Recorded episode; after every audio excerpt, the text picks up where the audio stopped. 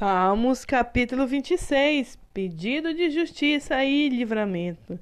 Ó Senhor, seu meu juiz, pois com integridade tenho caminhado pela vida fora e não vacilei em minha confiança no Senhor. Examina-me e submete-me à prova, som dos meus sentimentos e minha mente. Diante dos meus olhos contemplo o teu fiel amor e continuamente sigo a tua vontade. Não me associo com pessoas falsas e nem caminho com os hipócritas. Detesto a reunião dos malfeitores e não me assento com os ímpios.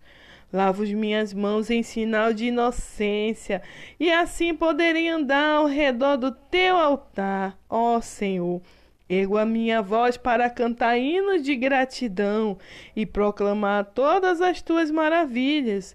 Eu amo, ó Senhor, a casa em que habitas e o lugar aonde a tua glória permanece.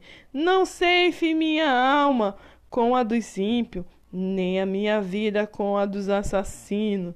Suas mãos executam planos perversos e a prática do suborno lhes é peculiar.